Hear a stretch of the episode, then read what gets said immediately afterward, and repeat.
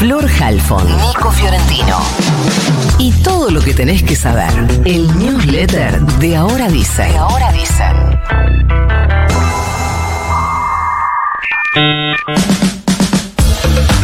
Al menos 200 personas, hay algunos comunicados que hablan de 500, fueron asesinadas por el bombardeo a un hospital en la franja de Gaza, según el Ministerio de Salud de ese territorio palestino, gobernado por el movimiento islamista Hamas.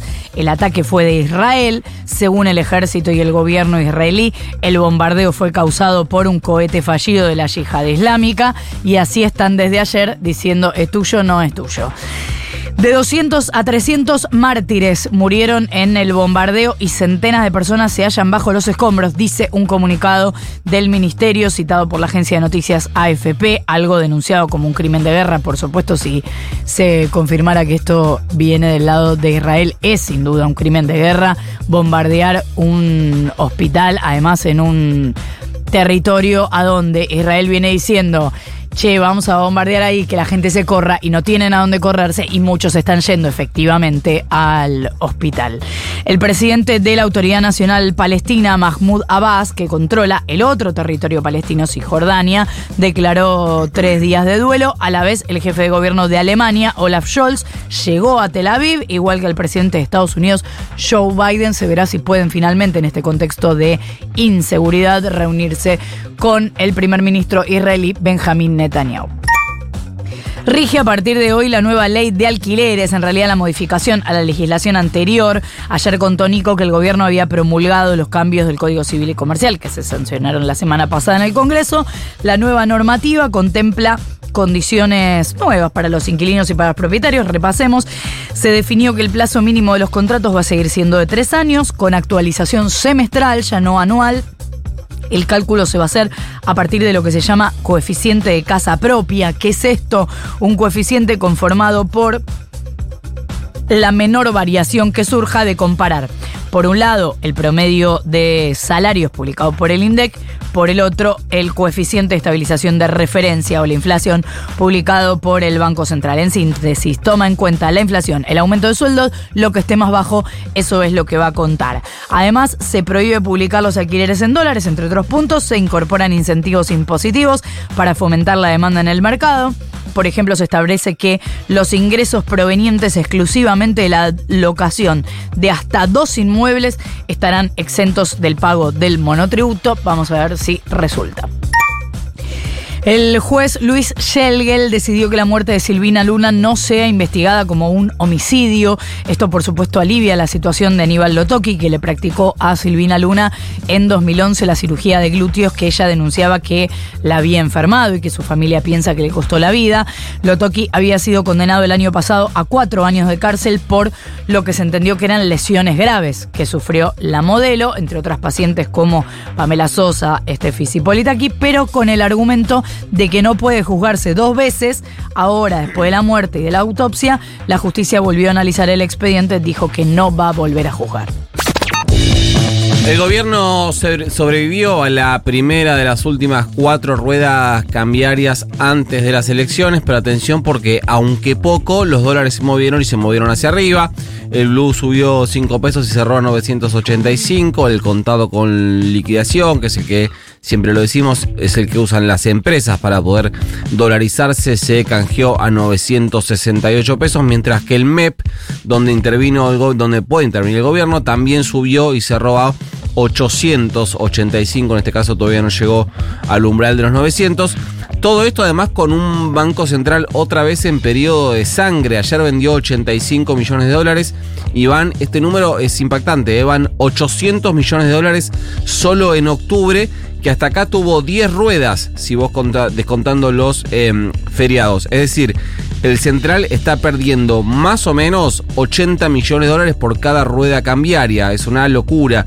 Todo esto además con un nuevo dólar soja vigente que no termina de impactar porque la expectativa de los que tienen bienes canjeables en dólares eh, para vender. Están esperando a ver qué pasa después de las elecciones, sobre todo con las chances de un tipo que promete dolarizar a través de una devaluación brutal. Entonces, si hay alguien que te dice que te va a cambiar cada dólar que vos tenés a 3 mil pesos, 4 mil pesos, 5 mil pesos, no sabemos cuánto va, eh, cómo y, cua- y por cuánto va a ser esa, mm, esa dolarización, por qué lo venderías a 500, ¿no?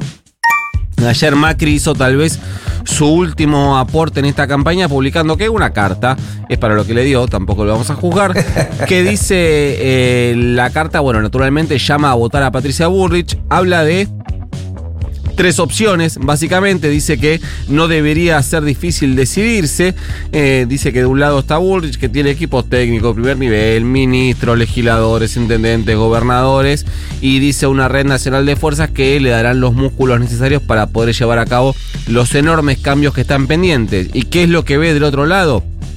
Es lo más interesante. Eh, dice que por un lado está el candidato que encarna el desastre mismo, no solo el de este último gobierno catastrófico, estoy leyendo, ¿eh? sino de todas las décadas anteriores que gobernaron ellos y que está el ministro que nos deja quebrados en el umbral de la hiperinflación. ¿Y cuál es la tercera opción? Curioso. Dice, bueno, hay una agrupación que aún está inmadura, Dice porque eh, algunas de las buenas ideas que pueden tener no están acompañadas por la fuerza material necesaria para llevarlas a cabo. Dice que eh, es una organización tan débil que sería rápidamente infiltrada, como ya sucedió con, por ejemplo, dirigentes gremiales que son parte del problema. Dice Macri que no pierde oportunidad de mandarle besitos a Milei. Es espectacular lo que pasó ayer en el Poder Judicial. Si por espectacular entendemos algo absolutamente turbio, un juez eh, declaró que es inconstitucional que eh, los jueces eh, paguen el impuesto a las ganancias. Pero como los jueces vienen pagando el impuesto a las ganancias, bueno, solo los que ingresaron al Poder Judicial desde el primero de enero en adelante. ¿Qué es lo que dijo ahora la justicia? Que lo que hay hay que hacer prevalecer es el principio de igualdad. Es decir, que eh, se supone que hay que reconocer que en ciertas circunstancias puede ser tan injusto imponer la misma contribución a quienes están en, igua- en desigualdad de situación, como también grabar de distinta forma a quienes tienen iguales medios. Es decir, que es injusto que unos paguen y otros no. Por lo que hizo lugar el planteo con fiscal y decidió no que paguen todos, sino que no pague ninguno. Pero si esto no les parece lo suficientemente turbio, lo importante son los nombres. ¿Quién hizo el planteo? Eh, fue el fiscal general ante la Cámara Federal de Comodoro Pi.